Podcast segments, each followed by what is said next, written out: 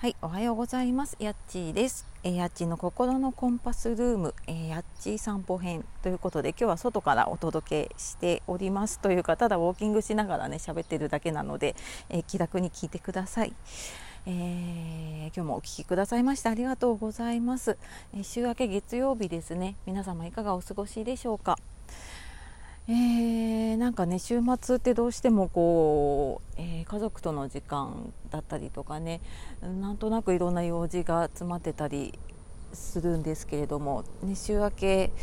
ちょっと子供が学校に行くと少しほっとするななんて思いながらですね、えー、ちょっと仕事今日は在宅なので、えー、ちょっとその合間に少し外に来ております。えー、なんかねずっと雨が続いてたのでなかなかね外出れないなと思っててなので、まあ、なるべくねちょっと晴れてる日は、まあ、ちょっとね外に行ってそのついでに、まあ、ラジオを撮れればいいななんて思いながら来ております。なんかねやっぱり5ヶ月ぐらいかなずっと毎日ラジオをやっていると なんか別にやらなくてもいいなと思うんですけれどもなんとなくねこれやらなきゃじゃないんですよね。うーんななんていうのかなこう生活の一部じゃないんだけれども毎日ブログを書くような感覚なのかな。ねあのアメブロとかね日記のブログって毎日書いてる方いるじゃないですかなんかそんな感じなのかな、うん、なんか毎日ねなんかちょっとでも喋りたいというか、うん、なんかやろうかなっていうふうにね思うので特にね今日喋ることも考えてないんですよね。でまああれお知らせした通りね YouTube もやり始めていてまだ2本3本ぐらいしか撮ってはいないんですけれども、うん、やっぱりちょっとねラジオと違う緊張感が若干あるかな、まあ、結構気楽に喋ってるんですけど今のところ。でただやっぱりうーんコンテンツとかね考えなきゃなとか思うとやっぱり今までと違う頭を使ったりとかうん、あのちょっとブログとはねまた違うところでいろいろ考えなきゃいけないところとかね。今まではあのブログでも文字でどう表現するかだったのが、うん、やっぱり映像だったりとかね言葉声で表現をして伝えていくっていうまた別のところでね、えー、自分自身もうちょっとこう何て言うのかなスキルアップというかうん、磨いていかなきゃなっていうふうに思ったりしています。であとね週末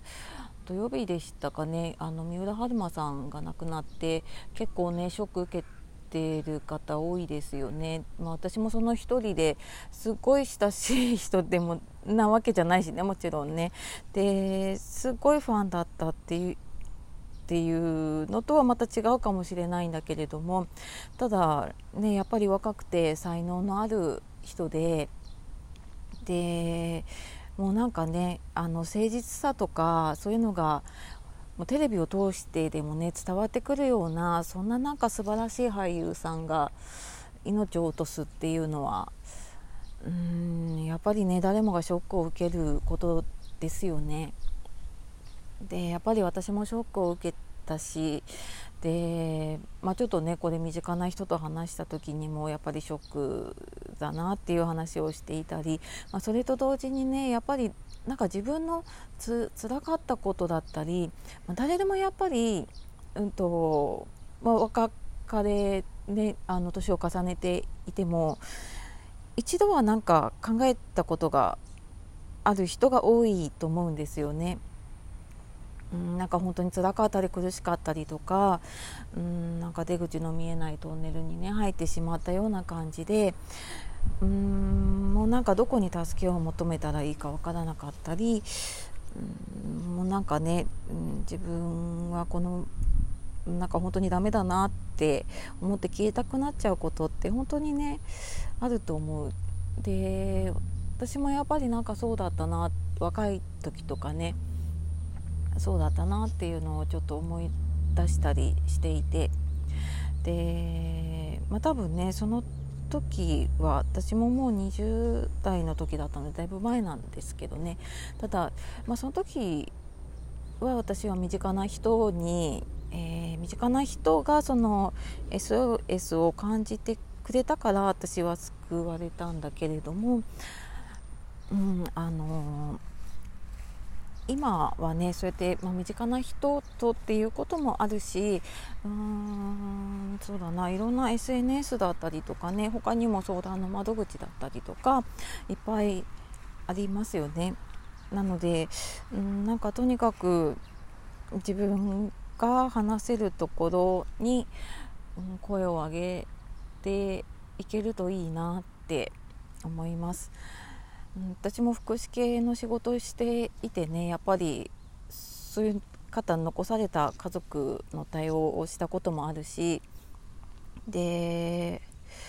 うん、実際になんかやっぱりもう辛いとか苦しいっていう相談も受けたこともあってね。で、うん、なんかねその時のこととかいろいろ思い出したりとかしていたんだけれどもうーんなんだろうな。まあ、自分がやっぱり声を上げたりとかあと周りの人もねやっぱりなんかちょっと変だなと思ったら一言声をねかけてあげるだけでもきっと救われるんだろうなって思います、うん、きっとなんか真面目で誠実だったりとかねうーんなんか周りに迷惑かけちゃいけないとかそういうふうに思ってる人ほどなんかどうしてもね抱えちゃったりとかしやすいなって思ったりするのでうんなんかね今辛い人とか、まあ、ちょっとやっぱり辛いことを思い出しちゃう人もね結構あると思うので、うん、なんかそういう声どんどんね、あのー、上げられたらいいかなって思っています。なんか本当ね SNS で一言つぶやくだけでも 違ったりとかあと今ね SNS でいろんな相談ができたりとかねあの自治体でもね LINE の相談やってたりあと生きづらビットとかねそういう SNS の相談の窓口とかもあるので本当なんかそういうのを使ってでもなんかね一人でも救われる人が増えたらいいなっていうふうに思っています。はいまあ、ちょっとね真面目な話になったんだけれどもあとはまあやっぱり SNS ねあのこの前のね木村さんの話もそうだけれどもうんあの誹謗中傷、まあ、どこまでがどうかもねわからないので私は何とも言えないんだけれどもうんやっぱり私も SNS やっててねありますよね。心ない一言を、えー、送ってこられることももちろんあるしうんでもなんかやっぱそういう人って止められないのでねこっちからはね、うん、ただなんかやっぱり自分自身で気をつけてるのはうん、これなんか実際にその相手目の前にしてこれやるかなとかこれ言うかなっていうことをねなんか意識ちょっと考えるだけで多分違うと思うんですよね。匿名の良さもあればうん本当になんか狂気にもなるしね言葉って、うん、すごく怖いし、うん、あとやっぱり SNS やっていく上でねそういう匿名でやっていく上で自分もやっぱり何ヶ月かやっててすごいうんなんだろうな気持ちが不安定になることがあって なんでだろうと思うとその言葉一つ一つにね反応しちゃうんですよね。であこんなこと言われたなとかあなんか私